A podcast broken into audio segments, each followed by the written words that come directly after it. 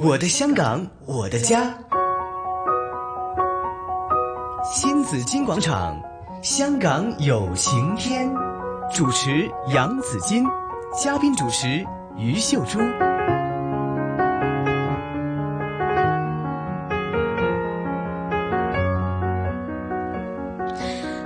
新紫金广场每逢星期四的环节，香港有晴天呢。那这边呢有我们的嘉宾主持于秀朱朱姐在这里。朱姐你好，紫金好，大家好。嗯，好，朱姐都精精神神啊，每个人都是吧，都要很精神的，每天都要迎接新的一天对呀，这样子才可以和我们的疫情哈。有明天，有希望，有晴天，有晴天，对，是啊，现在真的是要关心很多的朋友，尤其呢是一些长期病患者哈。对对对，嗯哼，对。但是呢，有时候呢，我们跟一些的朋友聊起天来的话呢，发现呢，有些的病症呢，其实真的是很少见的，所以就叫黄金病啊，罕见病嘛，罕见的疾病哈。是啊，哈，你会想到啊，原来还有这样的一种病症的。哎，以前就不晓得，原来很多病那。引起的后果就是罕见病，嗯，所以呃我就要实报一下，嗯，利益冲突啊，就我女儿也患了这个罕见病啊，已一年多了，嗨，她患病的时候我都不晓得，哎，有这一种病的嘛，嗯嗯，不晓得哦，嗯，后来医生就说有啊，不过就。呃，发病的那个表症呢，不是每一个人都一样的。嗯嗯，有一些因为他是免疫力那个出了问题。是，到时候有些人发病呢，可能就，呃，令到他皮肤出现问题。嗯，那红斑狼疮症啊，是也是其中一种。呃，有些人呢，可能就有其他的其他的病症出现。嗯，所以发出来那个病呢，不是每个人都一样。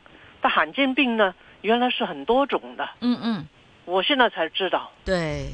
我我曾经呢访问过好多年前访问过一位就是呃这个罕见病患者，他就呃、患了一种病，但呃我唔记得系咩病了。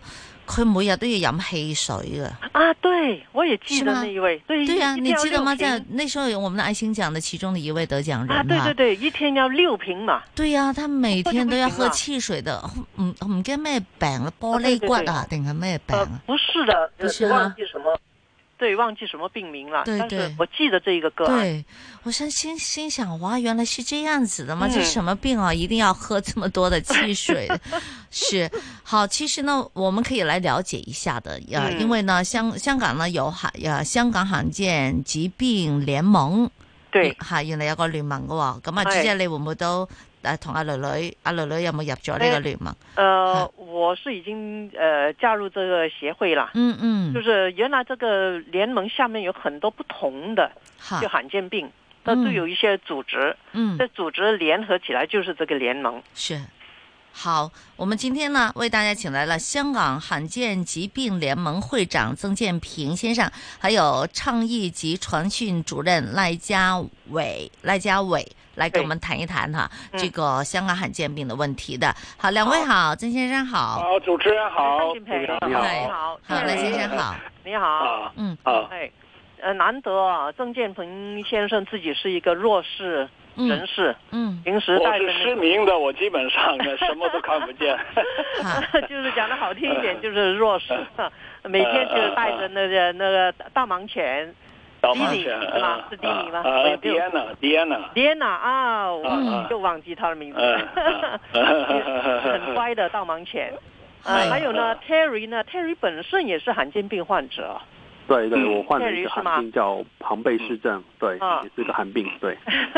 哎，我想了解一下孙先生，呃，罕见病这个罕见联盟为什么要设立呢？嗯，首先说说罕见病吧。嗯，呃，顾名思义，呃，所谓罕见病，就是很少人患的疾病。嗯，呃，比如说，呃，一万人里面可能只有一个，甚至有些病是一百万人里面才只有一两个。嗯，所以呢，这是很少很少人呃，这个的疾病叫罕见病了。嗯，但是呢。因为呢，现在已经知道的罕见病呢有六七千种啊，六七千种啊！病对呀，所以罕见病病人加起来的总数不是一个小数字哦。呃，据那个世界卫生组织的估计呢，呃，全球的罕见病患者大概有三亿人，三亿人呢就可能跟美国的人口差不多，还可能比美国的人口还要多。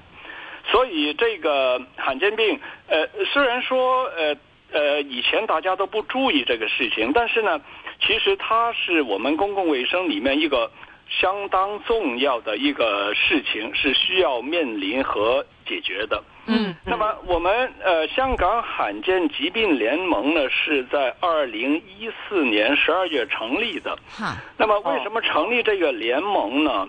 嗯。就是刚才两位主持人都说过。呃，好多病人有时候患了，呃，都不知道什么毛病，原来是是罕见病。嗯。那么，呃，因为罕见病每一种罕见病病人为数都不多。对。所以呢，他们的诉求、他们的声音呢，往往得不到呃那个政府的重视，也得不到社会的关注，甚至没有我们药去治理。呃，有些是有，呃，有些是没有。对，现在呃，刚才说有六七千种罕见病呢，大概有药治疗的，大概现在只有五百种左右，不到百分之十，十分之一。啊，对，不到百分之十。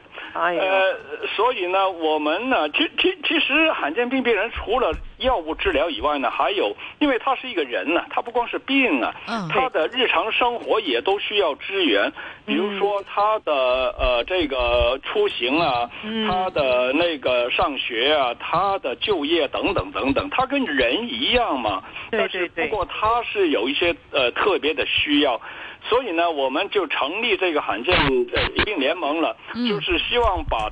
这个罕见病病人的诉求，呃，大家集中在一起，然后呢，把声音扩大，然后呢，使得社会、使得政府呢，能够听到我们罕见病病人的呃呼声。那么，在呃政策上啊，在服务上做一些改善，来回应罕见病病人的一些诉求。嗯，郑先生啊，您讲的那个人数啊，在香港，香港你知道有多少吗？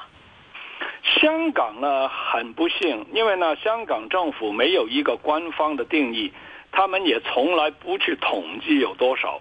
呃，根据那个，如果根据世卫组织说的，全球有三亿人的话呢，大概是人口的百分之五。嗯，那么呃，大概你说香港大概有三十来万人可能会受罕见病的影响了。呃呃呃，年前呢，香港大学呃有一位教授做过一个研究，他是根据呃医院管理局的呃。住院人数有几年的住院人数在。呃，根据他们那个患病的一些个编码，呃，跟那个世卫的编码去对照，嗯，他的统计呢是全香港大概是有十一万的罕见病病人。哇，那么这是也港大一个研究呃所所呃提出来的一些数字。不过呢，这些呢，我我们觉得都是作为参考了，因为嗯，毕竟呃政府没有一个呃明确的定义，也很难说到底有多少。呃，反正不是一个少呃那个小的数字吧。对呀，嗯，对呀，政府就不做这个统计呢，就不需要给什么服务，给什么政策了。真的，我就经常这样评析，嗯，根本没有政策，他也不愿意去收集那个数字，因为没有数字就不需要有政策，不需要有服务。他现在政府这几年在他的那个官方的文件里面呢，用一个叫“不常见疾病”这这么一个俗语。哦，那么我们也是呃。好多次问政府，到底你这个所谓不常见疾病是一些什么概念，包括什么病，他从来没有一个明确的答复，他都是顾顾顾左呃顾左右而言他，就是从来没有正正面的答复我们这个问题。嗯。是长远的问题啊！对呀，因为现在罕见病呢，它的这个我想了解多一点哈，就是它罕见的意思，就是说，首先是这个病其实呃不不是常见的一种的疾病了哈。然后，然啊，对，然后呢，就是他患的人数也不多，是吧？是他会不会最多？呃，罕见病最少的会有会会有多少人呢？咁樣可能几十个都有㗎，可能全球呢不到十个人。哦，全世界不到十个人。嗯，呃，很少很少的这个病，因为呢。现在呃，可能每年呢都会呃呃发现一些新的罕见病，因为过去那个科技没那么发达，对对，所以呢，现在随着这个呃基因科学那个呃那个呃发展了，对，那么很多呃疾病就可以通过那个基因的筛筛查呢去去判定或或者去确诊一些疾病，是，所以嗯，这是是一个。罕见病还有一个比较大的问题，就是说呢，比较多的医务人员，嗯，还不一定认识罕见病。对，比如说我们很多罕见病病人吧，在那个医管局不同的专科跑来跑去，跑十好几个专科都没有得到绝诊，因为呢，那那些医生他们对罕见病的认知不是太多，所以呢，这也是一个。比较比较难搞的问题。嗯，可惜，可惜，真的可惜。好像就是讲我我女儿患了那个病呢。嗯，我相信呃也是在十来年这近这十来年才比较有这个记录有研究，啊，而且竟成为一个呃罕见病。对，因为他病发的时候呢，那个病发的时候有点像那个电影啊驱魔人那种的病发情况。嗯，大喊大叫啦，那个力气很大啦，一两个人就抓不住他了这一类的。我就说，在这个还没有确定这个病以前呢，可能这些人就当做精神病患者发作，被关进精神病院了。嗯，我就不知道现在这精神病院里面有没有这一类的病人，都还不晓得。完全可能，完全有可能。嗯。就是从他病发到现在，其实可能还没有找到这个起因是什么，对吧？啊，找不到起因，医生也找不到。他现在跑几个专科。脑脑科那里就说脑炎啦，要治那个脑炎啦。精神方面，精神科说他不是精神病，但是又有幻觉，又有什么的，又要开那个精神病药。嗯，所以就不同的科有不同的做法，但是好像他们都是医那个人那个病，而不是医那个人。嗯，就头痛医头，脚痛医脚了。管精神的就是管精神的，管脑的就管脑的啦。对，整体整体怎么去配合呢？哎，这真的头痛啊！是是是。那现在我就想看看，就说香港罕见病呃疾病联盟，那现在可以做什么呢？对呀，对。呃，我们这个现在大概有四百多名的会员，那么大概呃有。他们代表了一百三十多种的罕见病。嗯，那么我们这几年主要做的呢，一个是做一些政策倡导的工作，就是向政府呢，就是呃反映罕见病病人诉求，要求政府去回应呃，在那个在那个政策呀，在服务啊做一些改善。另外呢，我们做那个呃所谓公众教育的工作，那么使得那个市民呢，使得大家明白什么样是罕见病，罕见病病人需要呃大家怎么样的关注。呃，比如说，呃，这几年呃，很多媒体呢都呃把罕见病作为一个报道的那个题目，包括你们香港电台，所以呢，现在呃越来越多的香港市民对罕见病这个议题呢也都比较关注。那么我我们还有工作呢，就是呃我们希望。呃，培养一些罕见病的病人领袖，让他们呢以后能多在那个呃那个公众呃里面，或者在呃媒体在那个政府面前发声，呃让他们表达自己的一些诉求。对对对，那深受其害的人呢，才是知道那个严重性，对，才能讲得出来那个需要是什么。是，别人代言是代表不了的。嗯，对对。那现在都在争取当中，是吧？有没有一些的这个这个，呃呃，比如说政府方面的回应啦，还有会不会也开也得到了一些的这个援助呢？呃，有的，呃呃，这一届的政府是二零一七年上任以来呢，嗯，这几年呢，呃，说实在的，呃，是为罕见病是呃做了一些个事情，嗯，呃，也呢，呃，不断的推出一些新的措施，也算是回应我们的一些呃一些诉求吧，呃，比较那个呃。呃，那个对病人直接呃受益的呢，一个呢是他们把那个昂贵药物的药费分担机制呢做了一个优化。呃，以前呢很多病人因为药贵呢，呃，他们付不起，就呃这个就是很难用那个药物去治疗了。那么现在呢改善了以后呢，呃，他们很多都可以申请关爱基金。那么，然后呢？关爱基金呢，就呃可以呃，就是资助他们去呃用药，因为有些药一年呢，呃，贵的可能要六百万港币一年，所以一般的。不管不不不说是草根阶层，甚至中产阶层也都用不起这些药。对，那么第二个呃比较好的回应就是，在医管局对于那个罕见病药物这个呃审查或者是呃使用呢，也都呃比较呃提高了效率，比较快的去。呃，这个把一些新药呢用在呃病人身上，那么这些都是一些比较好的呃发展。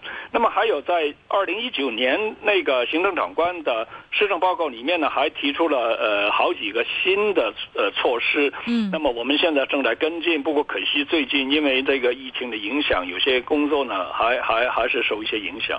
嗯嗯，希望那个药物的资助呢能够尽量扩大，对，改变一下形式。是，比如你说六百万。他是拿不出，可能十万，也可能有人有人拿。对，完全对。六百万是按比例，不按那个药物的名称去资助。是，其实关爱基金是可以做到的，不知道为什么那些官员呢不去设想一下。